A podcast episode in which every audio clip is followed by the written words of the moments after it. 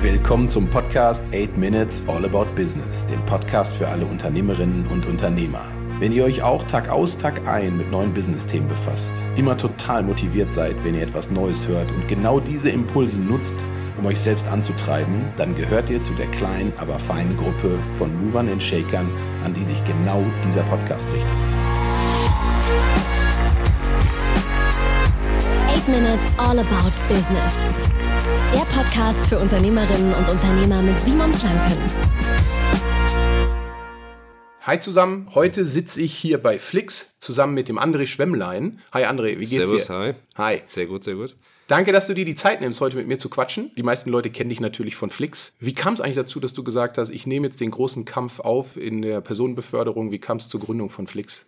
Ich war eigentlich immer jemand, der, der gerne Unternehmer sein wollte. Also das ist schon länger die Idee gewesen, auch nach dem Studium. Und im Studium hatte ich ein kleines, also heute sagt man Startup, damals war es irgendwie ein kleines Nebengeschäft, das ich mit meinem damaligen Mitgründer Daniel gemacht habe. Uns hat das unternehmerische Spaß gemacht. Ja. Nach der Uni, wir hatten jetzt keine tolle Idee, deswegen haben wir erstmal das Arbeiten angefangen. Wir waren aber immer nach, auf der Suche nach einer Idee. Und wir haben uns eigentlich in das Thema verliebt, weil es genau eine altmodische Branche ist, die aber quasi mit einem Digitalisierungsschub dann richtig vorankommen konnte. Und wenn man eben draußen steht, die Busse sieht, die Menschen sieht, dann merkst du, dass du einen realen Impact auf deren Leben hast. Absolut.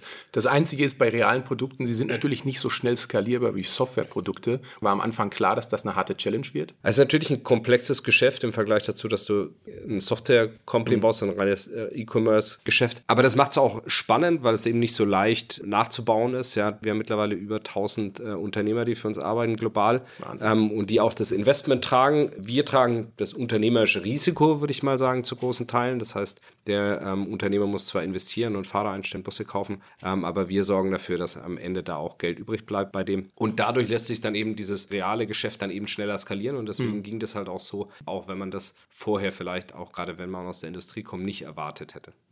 Rückwärts gerichtet gibt es ja immer so neuralgische Punkte, bei denen man sagt, da ist eine Entscheidung getroffen worden, die war so outstanding, die hat uns auf ein nächstes Level gebracht. Gibt es da ein paar Punkte, wo du sagst, das waren so richtige Gamechanger? Für uns war es sicherlich auch immer, wenn wir dann Firmen gekauft haben, wie jetzt gerade Greyhound in US, ja, was natürlich irgendwie für uns den Nordamerika-Markt komplett verändert hat, dadurch, dass du jetzt auch amerikanischer Marktführer bist. Und wenn du ein Stück zurückschaust, dann war es in Europa sicherlich auch, dass wir damals mit ähm, unserem Berliner Wettbewerber fusioniert haben und gesagt haben, Mensch, wir sind doch eigentlich die, die Tech-Companies, die das zusammen machen sollten und nicht gegeneinander. Das heißt, für uns waren das schon große Schritte, wo man sagt, das war die Grundlage für den europäischen Erfolg und Greyhound ist jetzt die Grundlage für den Erfolg in Nordamerika und dementsprechend jetzt auch die Basis ähm, für die Zukunft der Firma.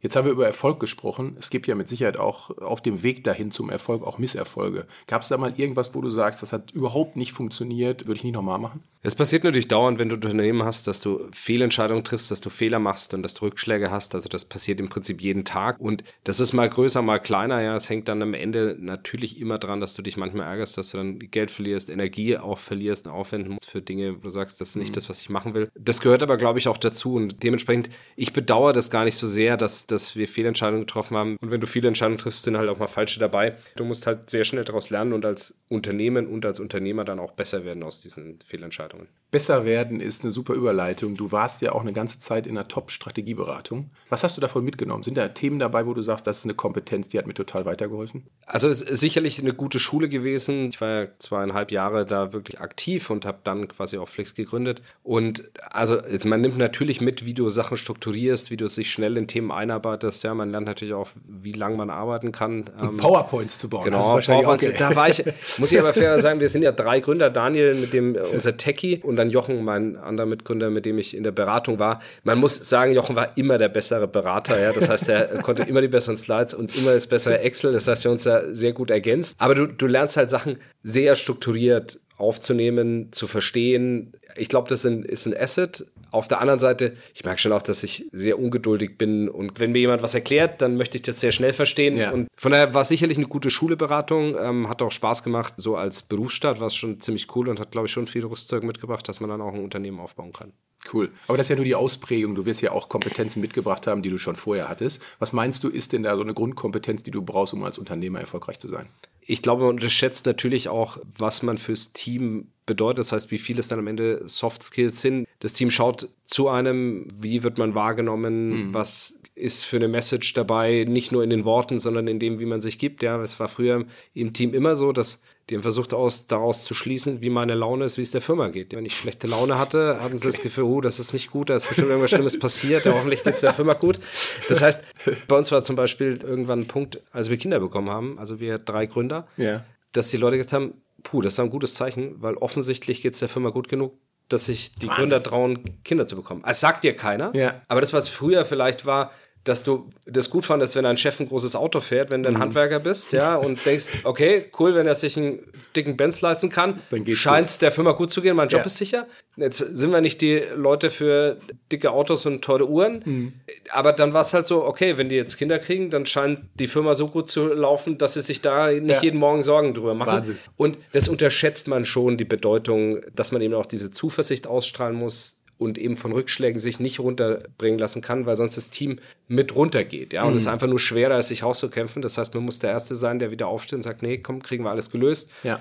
I know the way, even if you don't know the way. Ja, also du musst da immer ein Stück Confidence auch geben, weil sich die Firma eben das erwartet auch und ich glaube auch zu Recht erwartet, weil wenn du nicht dran glaubst, wer soll denn dann dran glauben? Absolut. Aber da sieht man mal, wie wichtig diese Mover und Checker sind, damit die einfach eine gewisse Anzahl an Leuten mitziehen. Ja, und diese Kompetenz scheinst du ja auf jeden Fall erfolgreich umgesetzt zu haben. Also, hoffe ich, das hoffe ich zumindest, ja, dass, dass wir das Vertrauen haben, aber wir investieren auch viel in Kommunikation, ja, viel in All Hands. Menschen möchten mit Menschen arbeiten, das heißt, wie ist das Team ist elementar elementar wichtig. Mhm. Ja, sind es Leute, auf die ich Bock habe, die ich nett finde? Sind es Freunde? Gehe ich gerne ins Büro? Das ist ein großer Teil. Und das andere ist, man möchte halt auch nicht für ein Unternehmen, in dem Sinne arbeiten, man arbeitet halt auch für einen Menschen. Ja, das mhm. heißt, wenn du vorne stehst, ist halt auch die Erwartung, dass die Menschen sich mit dir identifizieren können im Sinne von, ja, der repräsentiert diese Firma und für den arbeite ich gerne. Und das heißt jetzt nicht, dass jeder dein bester Freund sein muss, aber jeder muss das Gefühl haben, das ist der Richtige, der da vorne steht. Mhm. Und dieses Vertrauen muss man sich auch erarbeiten. Das bedeutet aber natürlich viel Caretaking und das heißt ja auch viel Arbeitszeit, die du einfach äh, leisten musst. Was ist so deine Arbeitszeit, die du einsteckst pro Woche?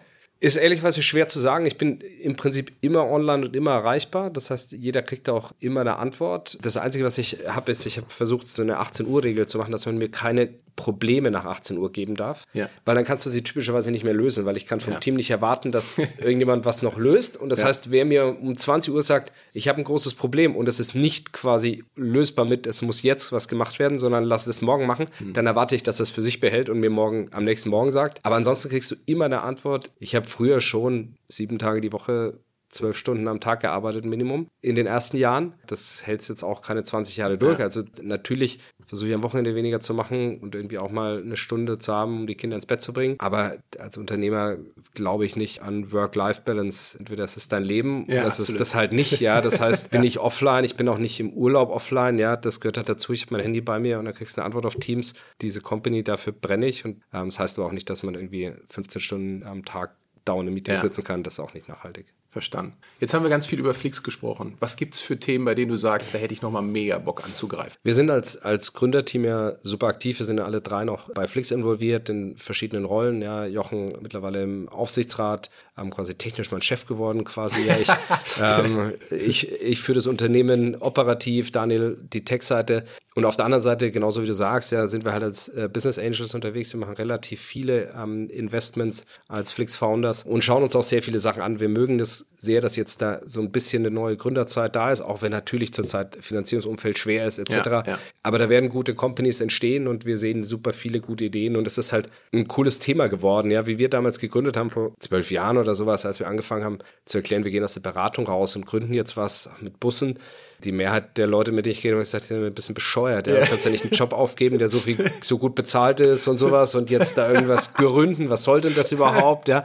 Heute ist es ja total gängig und wir schauen uns viele Sachen an. Als Investoren versuchen wir nicht zu nerven, sondern quasi mhm. da zu sein, wenn man uns fragt. Also ich glaube, wir haben da einen sehr guten Ruf in der Szene und kriegen in der Regel viele, viele gute Sachen zu sehen. Wir sind da ein bisschen agnostisch, was wir anschauen. Wir haben Bock auf gute Teams, weil wir festgestellt haben, dass am Ende, egal wie gut die Idee und der Markt ist, wenn das Team auch nur nicht super gut ist, dann ist es manchmal besser, nicht zu investieren. Mhm. Das heißt, ich investiere lieber ein überragendes Team auf ein mittelmäßiges Thema als ein überragendes Thema mit einem mittelmäßigen Team. Cool. Mega Schlusswort. Tausend Dank für die Zeit. Wir sind jetzt durch. Aus meiner Sicht gerne wieder. Ja. Sehr gerne, ja. Dein, dein cool, Kalender hijacken. Ja. Auf jeden Fall jetzt erstmal für dich einen wunderschönen Tag und bis bald. Stay tuned. Vielen Dank. 8 Minutes All About Business. Der Podcast für Mover und Shaker mit Simon Planke.